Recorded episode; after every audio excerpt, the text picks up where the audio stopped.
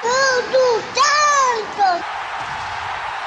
Saudações alvinegras, aqui são os meninos de fora da vila mais uma vez. Eu sou Carlos Zuc e hoje trazendo para vocês o pré-jogo aí para América Mineiro e Santos Futebol Clube, jogo que acontece neste domingo. Então vamos lá, vamos com o vídeo aí, galera, para vocês. É, nesse primeiro momento, para falar sobre o jogo, a gente tem que falar que este jogo vai acontecer né, em Belo Horizonte, no estádio de Independência, ali, é onde joga o América Mineiro. A gente viu o Atlético Mineiro jogar lá muitas vezes, né? Até por conta de uma parceria que eles tinham. E aí, o jogo é às 6 horas de Brasília, pela 22 rodada do Campeonato Brasileiro.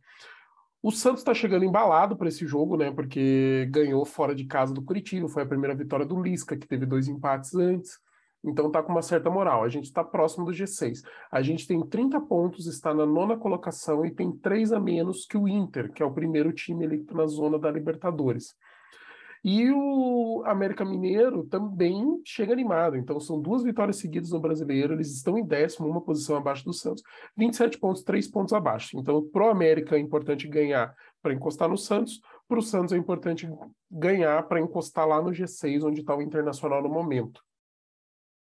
E aí, para esse jogo, a gente tem algumas novidades, né? Eu vou falar principalmente do Santos, né? Que é o que interessa aqui pra gente. Então a gente já vai ter o lateral direito Natan e o meio-campista Luan. Esses dois aí já estão é, regularizados, eles já estão aparecendo no bid, então eles já estão relacionados para esse jogo, tá? Além desses, das duas novidades, a gente tem o Alex Nascimento, zagueiro, o Lucas Pires, lateral esquerdo, e o Camacho de volta o zagueiro e o lateral esquerdo voltam de contusão e o Camacho estava suspenso, volta aí para fazer parte aí do time do Santos. E o meio-campista argentino Gabriel Carabarral e o Soteudo, as novas, os novos reforços que surgiram por último ainda não devem estrear contra o América Mineiro, que acabaram de chegar, ainda tem que aparecer no bid, fazer toda a regularização. Até segunda-feira a janela está aberta, na segunda-feira vai existir toda uma regularização dos últimos reforços aí do, do Campeonato Brasileiro, entre eles Carabarral e Soteudo, para daí sim contar com eles a partir da próxima rodada. É, quem que vai fazer a arbitragem? Paulo Roberto Alves Júnior, auxiliado por Vitor Imazo dos Santos e por Bruno Bosquilha, que é assistente da FIFA, e no VAR, o Eber Roberto Lopes, que era árbitro de campo, a gente conhece aí, apitou bastante tempo as prováveis escalações. Então a gente tem no América Mineiro o Matheus Cavicchioli no gol, Patrick, Iago Maidana, Éder e Danilo Avelar, Juninho, Lucas Cal e Mateuzinho, Pedrinho, Felipe Almeida e Henrique Almeida. O técnico é o Wagner Mancini, conhecido aí do time do Santos, aí já treinou com um trabalho considerável, mas também que não, não escapou de críticas. Já o Santos do Lisca deve manter a mesma base aí do que vem jogando. Então a gente deve ter João Paulo no gol, Madison, Maicon, Eduardo Bauerman e Felipe Jonathan. Bauerman, que é ex-América Mineiro, já falou a respeito aí do, de como que o time joga, que tipo de cuidado tem que ter.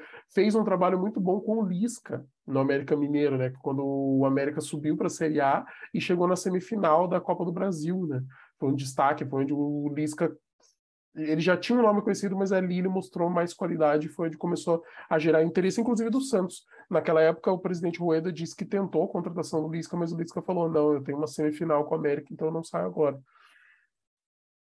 Então a gente tem aí uma lei do ex favorável, né? Duas, né, na verdade, né? Tanto do técnico aí quanto do zagueiro. Então a gente tem João Paulo Gol, Matson, Michael Barney, Felipe Jonathan, Rodrigo Fernandes, Vinícius Anocelo e Carlos Sanches, Lucas Barbosa, Marcos Leonardo e Lucas Braga. Em princípio, esse é o time que deve começar. Eu acho pouco provável que qualquer mudança seja feita, porque é o time que está jogando, é o time que está mais entrosado, é o time que está mais tempo, e aos poucos a gente vai começar a ver as novidades, né? Então, para esse jogo, a gente provavelmente vai ter pelo menos. Eu acredito que a entrada do Luan talvez aconteça mais para o final do jogo. É, não sei como é que ele tá, né? Porque faz tempo que ele não joga. O Natan talvez possa aparecer antes, mas eu acho pouco provável que entre, a menos que o, o resultado ou esteja muito garantido ou que ele tenha treinado bem e o Lisca acha que ele pode entregar uma coisa diferente do Madison. Mas se o resultado estiver mais tranquilo, assim, digamos que o Santos estivesse vencendo por um 2 a 0 daí eu acho bem provável que os dois façam a estreia já contra o América Mineiro. Mas o mais provável é que talvez com o cansaço do Sanches a gente tenha Luan, ou o Luan de repente entrando no lugar de um dos volantes, que tome cartão, que tem alguma coisa nesse sentido. Esse jogo vai ser transmitido pelo Premier, como eu disse, às seis da tarde. E o que, que a gente pode esperar? evolução. É isso que a gente quer, né? Então, mais uma semana cheia para o Lisca treinar, mais uma semana de trabalho. O Santos já foi, né? O Santos foi esse sábado de manhã já para Belo Horizonte, tá treinando na Toca do Raposa. O Cruzeiro estava jogando fora, se não me engano, então não tem atividades lá. Aí o Santos joga, é, treina já nesse sábado para pegar o América no domingo com uma semana inteira de treinamentos. Eu espero que o Santos tenha aproveitado bem, tenha entrosado mais, que os jogadores tenham entendido melhor o que o Lisca está pedindo. É uma coisa que o Bauerman falou, né? Então a gente muda de marcação individual por encaixe para uma marcação por zona, que também parece ser por encaixe, pelo que eu tenho visto e está sendo dito. É, espero que as linhas fiquem mais próximas, que era uma coisa que a gente ainda viu no, no jogo contra o Curitiba, alguns momentos que as linhas ainda estão meio longe, que demoram um pouco para fazer recomposição defensiva. Então, se a gente conseguir fazer as recomposições mais rápidas, conseguir impor mais velocidade, imprimir velocidade em certos momentos, mas estar mais organizado, as chances de tomar gol minimizam, melhora as chances da gente ser mais compacto e jogar mais próximo criar a superioridade numérica, que é o que os técnicos falam, né? Você ter a opção de ter três contra dois, dois contra um em determinados setores do campo para você abusar disso para conseguir criar jogadas. E eu espero que exista essa evolução, esse crescimento, até porque com a chegada dos reforços, a tendência é que o Santos melhore num contexto geral da organização do Lisca, e com os reforços a gente tenha mais opções, e se tudo der certo, que a gente tenha aí gratas surpresas, né? De repente o Natan chega assume a lateral direita, como o Lucas Pires fez na esquerda. De repente, ou o Luan ou o Carabarral assume aí uma vaga aí no, no meio, que é uma coisa que a gente precisa até para o Sanches poder revezar. A gente sabe que o Sanches já tem uma idade mais avançada, a recuperação é mais demorada, ele não tem conseguido fazer 90 minutos.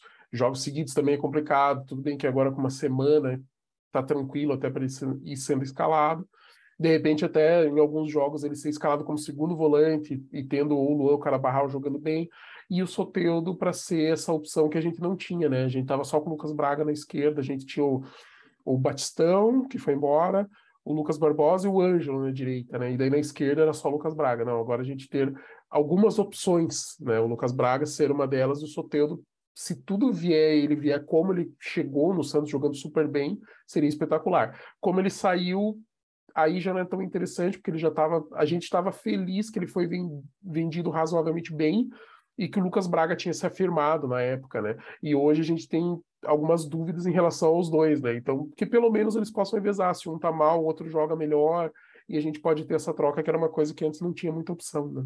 E agora tem. Então é isso, galera.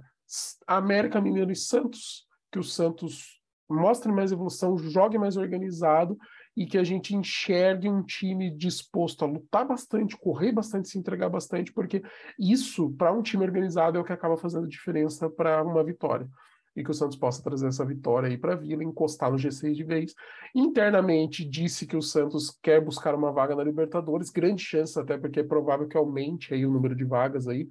É, a gente já na semifinal da Libertadores, a gente já tem três brasileiros e um argentino. Então, se dois brasileiros chegarem na final, a gente já sabe que uma vaga a mais vai ter. E aí, dependendo da Sul-Americana, talvez a gente também consiga mais uma vaga como foi ano passado, né? Que acabaram sendo oito times brasileiros classificados. Mas vamos trabalhar com a realidade que por enquanto é seis e que o Santos possa estar entre esses seis jogar. Seria incrível, até pelo ano passado horrível que a gente teve e começo de ano conturbado até o meio do ano, né? Então que o Lisca desenvolva, que o time cresça, que forme uma base boa para o Santos crescer como equipe, como conjunto e as individualidades aparecerem pela natureza do time ser muito bem organizado, objetivo e sempre buscar a vitória, que é isso que o torcedor santista espera. Galera, muito obrigado aí a quem assistiu esse vídeo. Amanhã a gente traz para vocês o pós-jogo, depois do, do apito final. E um grande abraço a todos. Curtam, comentem, compartilhem. Digam o que vocês acham do o que esperam do jogo. Digam o que vocês esperam do, das contratações que o Santos fez. E deixe seu palpite. Vamos conversando ali pelos comentários. Um grande abraço e para cima deles.